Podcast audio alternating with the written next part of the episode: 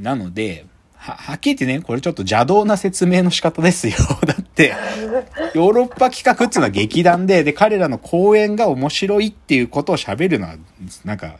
まっすぐな彼らのさ、リコメンドの仕方なんだけど、でもどっちかっていうと、いや、僕も作品好きだよ。面白いし、よくここまでタイムリープにこだわれるなっていう、なんかその異常な執着があったりするの好きなんだけど、でも、なんかぶっちゃけこのね、彼らに再接触してから、なんか彼らを好きになってった最大のポイントはね、彼らが作ってる作品の外側の日常のヨーロッパ企画が映ってる映像たちだったわけ。で、それはまずは、その京都陽気保安協会っていうさっき言った、その生配信でやった彼らの劇のメイキング映像が DVD についてて、うわ、なんかやっぱすげえいいんだなって思ったりするわけよ。で、で前回の、で、これね、で、YouTube にヨーロッパ企画の公式チャンネルがあるんだけど、そことかにね、例えば前回のこう定期公演の90空論城の時の Vlog とかがあるのよ。Vlog が。で、それとかがね、もうね、たまらないの。もう、け、稽古を、あ、ヨーロッパ企画ってこうやって稽古してんだとか、あとは、なんだろうな。じゃあ実際、あの、まあ、全国各地回るんだけどさ、舞台、舞台をさ、舞台美術作るときに、彼ら自分たちで立て込みすんのよ。トンカントンカンって自分たちで毎回、はその、運び込んで、で、そっからトラックから下ろして、じゃあ本田劇場だとか、あの、広島の公園だってトンカントンカンって毎回立て込みして、ばらして、次の場所移るっていう、もう自分たちでやってんのよ。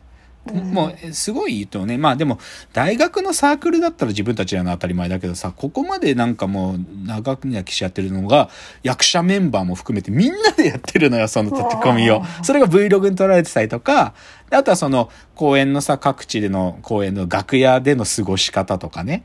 なんか今日は名古屋なんだけど、なんだっけな、なんだっけな、あんかけパスタ。名古屋であんかけパスタっつうのがやってんだけど、これは美味しいんかみたいなのが、別 もうじゃもうじゃ文句言うみたいなのとか映ってたりとかね。そういうの見てるとね、なんかもうさ、なんかもう可愛らしくなってきちゃうの。もう、おじさんたちだよ。基本ヨーロッパ企画って、10人の役者のうち8人おじさんなんだから。で、1人は、まあ、おばさんって言っちゃうと怒られちゃうけど、同じくらいの女性で、で、最近入った藤谷莉子さんだけが唯一の20代なんで、みんなおおじさんもいい、僕と同い年ぐらいなんだから。僕よりも年上の人もいるんだから、そういうおじさんたちがガヤガヤやってんのがなんか可愛らしいのよね。でさ、で、こっから。で、そういう YouTube とか DVD についてるメイキング映像とかで彼らの、その作品の外側のは映像っていうのはあるんだけど、もう一つ重要な彼らが作ってるコンテンツがあって、ヨーロッパ企画の暗い旅っていう番組があるの。テレビ番組をやってるんですよ、実は彼らは。ただこれは東京の人は見れません。あのですね、KBS 京都っていう京都の放送局が、まあ放送してるんだけど、関東で唯一見れるのはテレビ神奈川、TBK だけなんですよ。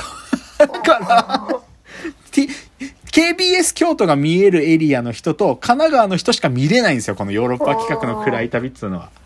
で、だけどね、これ、で、これの一部は YouTube に上がってんの。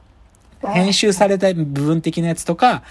あの、べ傑作会として YouTube に上げてるやつとかあるわけ。で、僕は、でも正直 TBK 見られないから、僕は、その、暗い旅が出してる DVD を買うしかないんですね。だから僕の手元には DVD 数枚があるんですけど、で、例えばね、どういうのが映ってるか。例えば、これはなんかメインじゃなくて、さっき言ったさ、岸田国夫戯曲賞を取ってるって言ったんだけど、来てけつかるべき新世界、もう演劇の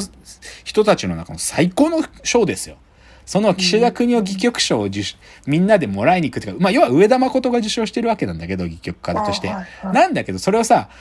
ヨーロッパメンバー全員で受賞もらいに行くんだよ。で、そこで、す、ちょ、まあ、その作品の一部をやる寸劇を披露するんだけどね。受賞式で。それがさ、みんなでちょっと緊張しながらさ、行くぞっつってさ、メン、ヨーロッパメンバー全員で行くぞとかが、これ、あの、YouTube にありますよ。もっとヨーロッパ企画の暗い旅、シャープ150、受賞式で寸劇を披露する旅っていうテレビ未公開って映像があるんですけど、これとか見るとね、もう可愛い。もうなんかその、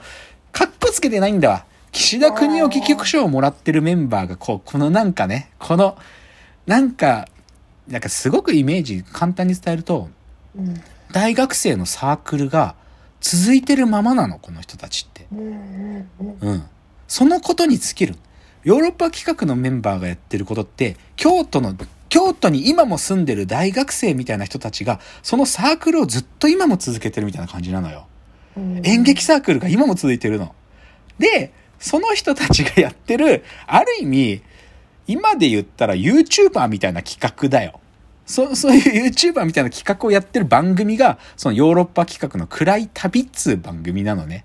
で、そこはさ、本当に、そのあ、ヨーロッパ企画って今も京都に住んでて、京都でこんなくだらねえこと毎日や、毎日やってんだっていうのがよく映ってるわけ。ちょっと説明してみようか。そのヨーロッパ企画の暗い旅ってね、てか、まずね、ヨーロッパ企画って、あのーその脚本演出をやってる上田誠という主催。この上田誠の実家、実家に大きく依存してる劇団なのね。あのね、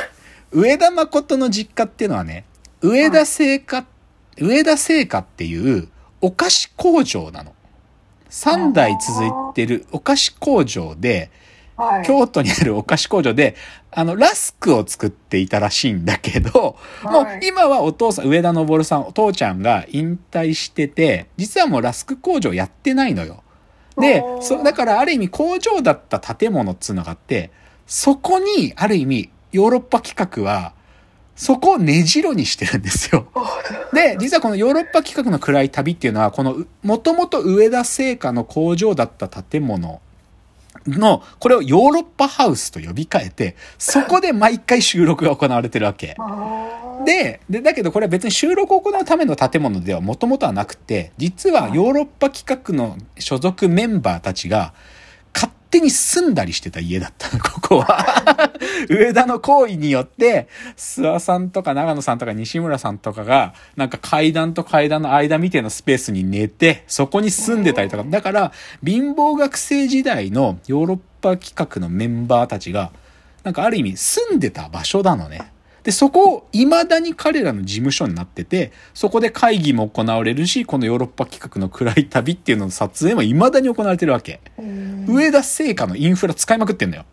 とかね。あと、このヨーロッパハウスのすぐそばに、まあ、京都は学生の街だからさ、はいある下宿っていうか、あの、ちボロボロアパートがあって、前川荘っていうね、こうさ、はい木造の、なんでこんな階段が急なのっていう アパートがあるのよ。で、そこの前川さんって大家さんに、まあすごくそこの人に気に入ってもらってて、京都の大学で演劇やってる人たちがそこに住むアパートがあってね。そこにヨーロッパ企画メンバー住んでるわけよ。なんだけど、そこのアパートも何したって怒られないから、そこでもこの暗い旅の収録とか行われていて、だから、めっちゃ急な階段のところに、でも、あの、共同の水道とか使ってるからさ、そこからビューって水流して流しそうめんとかやるんだよ。で、それを流しそうめんパーティーやるぞっつってみんなで、なんか、ホームセンターで、その、雨どいみたいなの買ってきて、流しそうめんやるパーティーとかをやるのが、ヨーロッパ企画の暗い旅の一個だったりするわけ。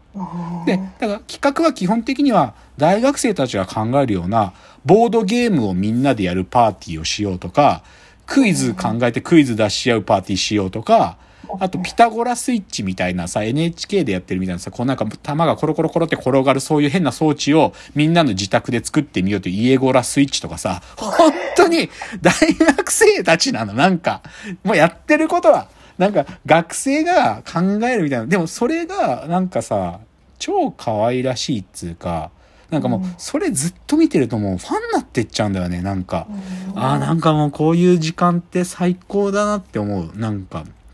人たちなの。で、で、で、さっき言ったの、だから、京都にある上田製菓っていう上田誠の実家のインフラに多大に依存してるって言ったんだけど、なんか、その父ちゃんがめちゃくちゃ上田昇さんっていう上田のハゲ、はもう上田誠のあハゲ、もうハゲたと親父がいるんだけど、おおっちゃんって呼ばれてんだけどみんなには、おいちゃんとかおっちゃんって呼ばれてるおいちゃんが、